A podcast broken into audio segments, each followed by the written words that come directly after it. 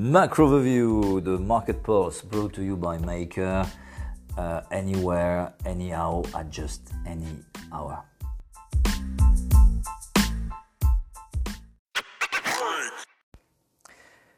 Good evening. Now, what we have witnessed in all uh, over the last few hours is really textbook a perfect storm, um, or rather, I would say perfect uh, quake. Uh, the question being to know uh, what would be the next steps. Uh, but anyway, uh, this quake, uh, in our analysis, w- was caused by a very unlikely conjunction of various types of stress, some short term, some, I would say, more medium term or ongoing. If we look, so you have like six of them technical stress, banking stress, political stress, sanitary stress, monetary stress, uh, and finally uh, budgetary stress. Um, now, if we start with the ones which have been more ongoing, uh, obviously uh, the sanitary element uh, is is matter for concern, uh, has been and, and, and, and is increasingly creating concern within the markets, notably across Europe. This is a very contentious issue depending on the angle you choose. You may come to the conclusion that there is a second wave or, or that there is more concretely risks of further lockdown, um, shocks to activity, and so forth. Or you could also, as well, um, conclude uh, that uh, based on very low fatalities, uh, the, the, second wave is still uh, a distant prospect. We won't um, tie uh, that Gordian knot, untie it rather. Uh, this is too political, too politically charged. We will see, and I will talk about it a bit later on. Uh, the monetary stress has been going on the rounds for, for a few sessions. Uh, this is the idea uh, that we may have seen peak Fed. Uh, that's also very political, very hard to, to, to, to, to, to unravel.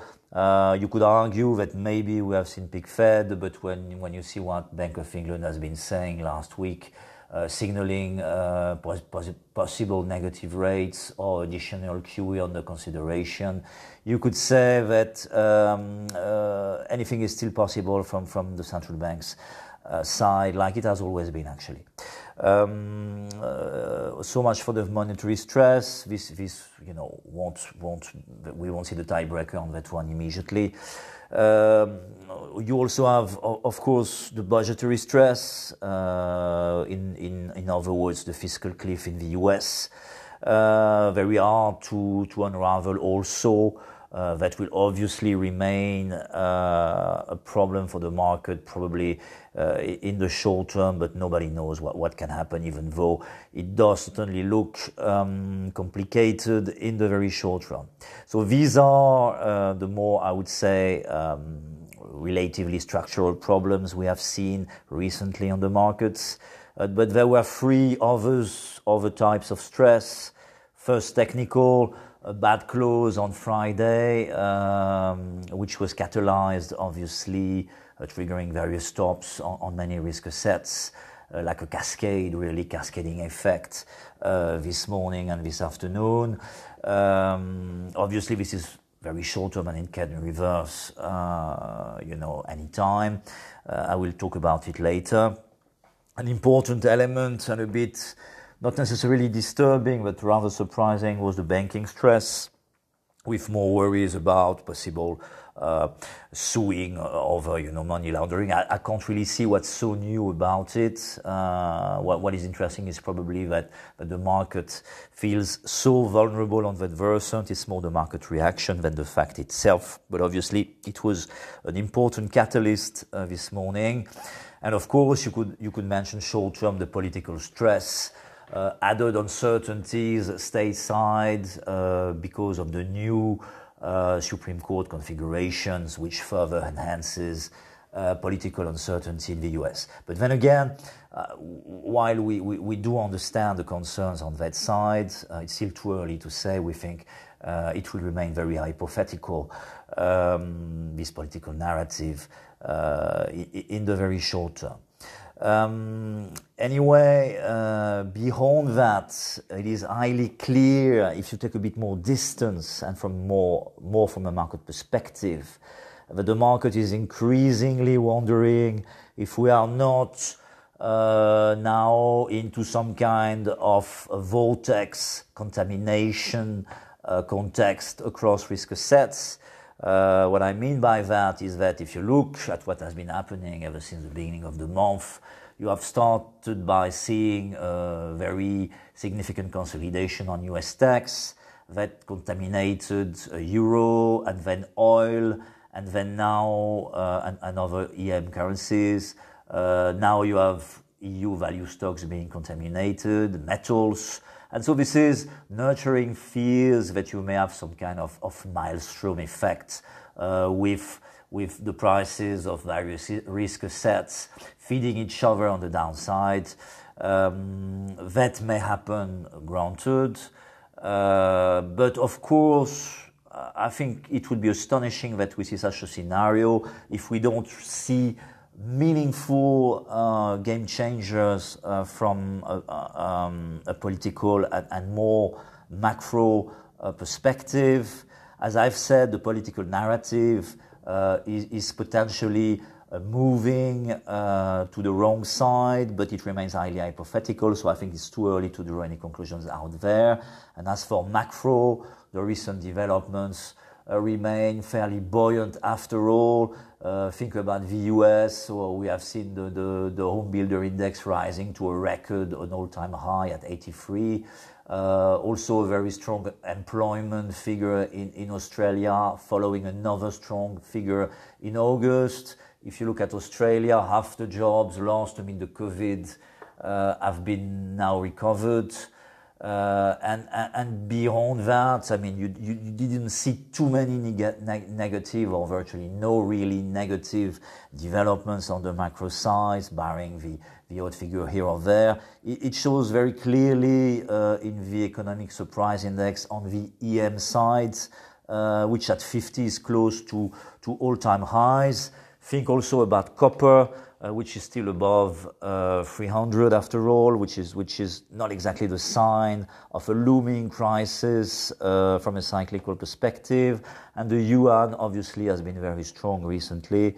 There are political um, elements into that, uh, but obviously if the yuan is that strong, it's probably not a very bad uh, signal uh, from, from, from, from, a risk perspective. Uh, more, more, technically, um, uh, two weeks ago, we underscored the fact that, that put call ratios were really uh, getting uh, too low, which was a risk, uh, which, which was pointing to some kind of froth. They have now largely normalized across the range. The same story for VIX, which is, which is after all, close to 30, which is offering, I would say, some concessions, some, some protection. CDS uh, have, have widened a bit, but not that much. The same for uh, peripheral spreads. Um, so it's like, and you could say that, that, that you know, Japanese yen and CHF and, and various safe havens are also offering uh, fairly decent levels of protection. Um, more strikingly, maybe, uh, if you see silver down 11% at some stage today, uh, it probably points more to uh, deleveraging more than, than the real game changer, you know, across risk assets. It's a bit too excessive uh, to, to be taken that seriously in the distance. Uh, also, remember at the beginning of the month, we said probably the first post, the first post podcast I did actually that uh, Apple, you know, could go uh, to, to the 100, 106 area. We have seen 105.50. This is minus 25% peak to trough. Probably, uh, you know, there is still possibility that we see 100, but I wouldn't be too sure about that. This is already a very strong concession before the elections. So a lot of froth has actually been taken away from the markets um, which may be ultimately the best protection. Of course, if things turn really sour from a sanitary perspective, notably in Europe, uh, you should expect uh, more stress. So this is the problematic of the, the aftershock here. So obviously, obviously, uh, you know, uh, this is something that can happen. Uh, but that leads to the conclusion uh, that before really changing tack from a risk-on perspective, uh, what you really want to see is less anxiety and less confusion, uh, which in my view have been uh, fueled by, by various uh, government actions so pro- and possibly central banks. Uh, we don't have time to discuss about that, but expect therefore governments and central banks to, to, to, to have, um, you know, um, confronting this uh, renewed anxiety uh, and, risk of climate short term on the market, expect more uh, friendly comments. Uh, there will be many Fed speakers this week. So, so, so probably expect some soothing comments. and as I'm you know, recording this message, you see that that the, the Nasdaq is is closing in the green, which is telling a long story. Uh, so really now the question, you know, from a risk perspective, is maybe we have seen the highs uh, before the elections. But is it time to, to, to turn really bearish from a fundamental and political point of view? I don't think so. Uh, you could, as this is a quake, expect aftershocks Probably you will see some of them. Uh, but is that the big one? Uh, I don't think so for the time being. Uh, we'll see tomorrow and this week. Uh, in the meantime, uh, good luck to all and stay tuned.